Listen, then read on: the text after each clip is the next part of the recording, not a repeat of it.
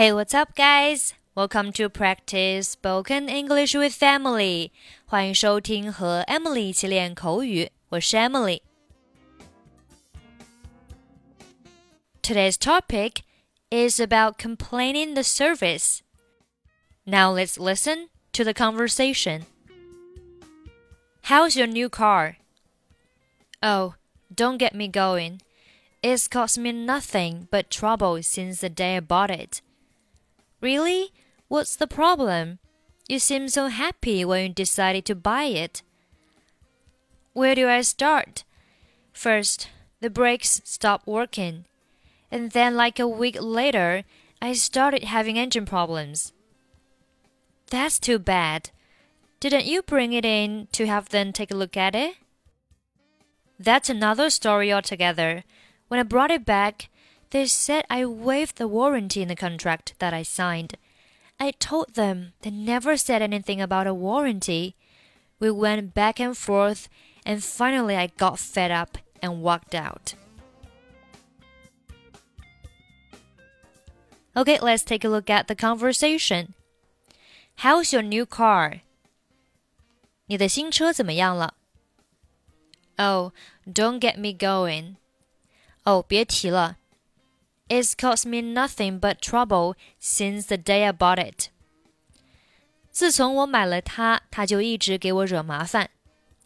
Cause 表示引起、导致，通常呢是一些不好的事情。It's caused me nothing but trouble，就是呢，它一直在给我带来麻烦。Since 表示自从，Since the day I bought it。 自从我买下它的那一天起，它就一直给我惹麻烦。Really? What's the problem? 真的吗？什么麻烦呀？You seem so happy when you decided to buy it. 当你决定要买的时候，你看起来可是很高兴的。这里 seem 表示看起来像，You seem so happy 就是你看起来很开心。when you decided to buy it. Decide to do 表示决定做某事。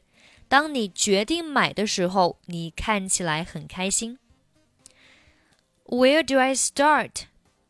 好，这里的 start 是表示开始说。Where do I start？就是我该从哪里开始说起呢？First，首先，the brakes stop working。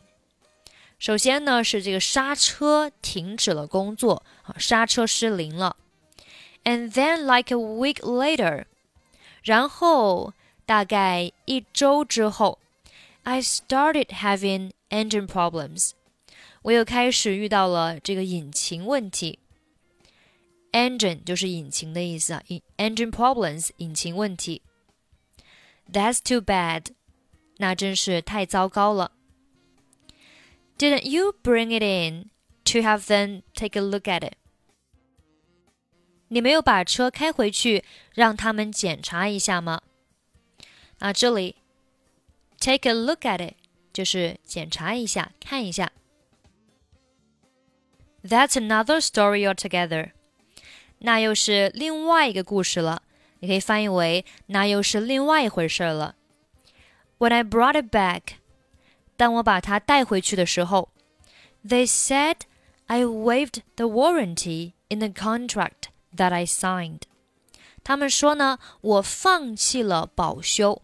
那这里的 waive 表示放弃，warranty 就是保修的意思啊，保修 warranty。waived the warranty 就是放弃保修。In the contract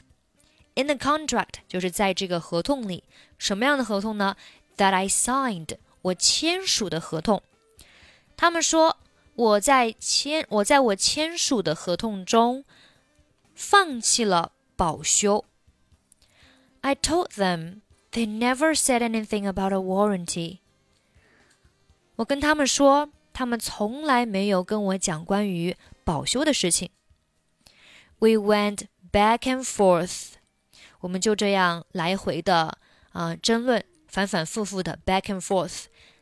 back and forth 字面上理解是前和后，那这里 we went back and forth 就是我们反反复复的。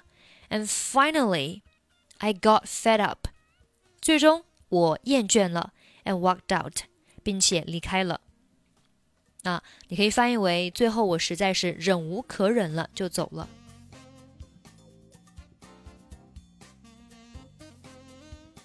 How's your new car? Oh, don't get me going. It's caused me nothing but trouble since the day I bought it. Really? What's the problem? You seem so happy when you decided to buy it. Where do I start? First, the brakes stopped working, and then, like a week later, I started having engine problems. That's too bad. Didn't you bring it in to have them take a look at it? That's another story altogether. When I brought it back, they said I waived the warranty in the contract that I signed. I told them they never said anything about a warranty.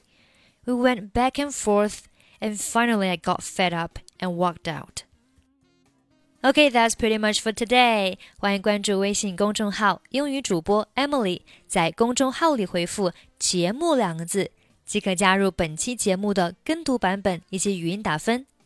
I'm Emily. I'll see you next time. Bye bye.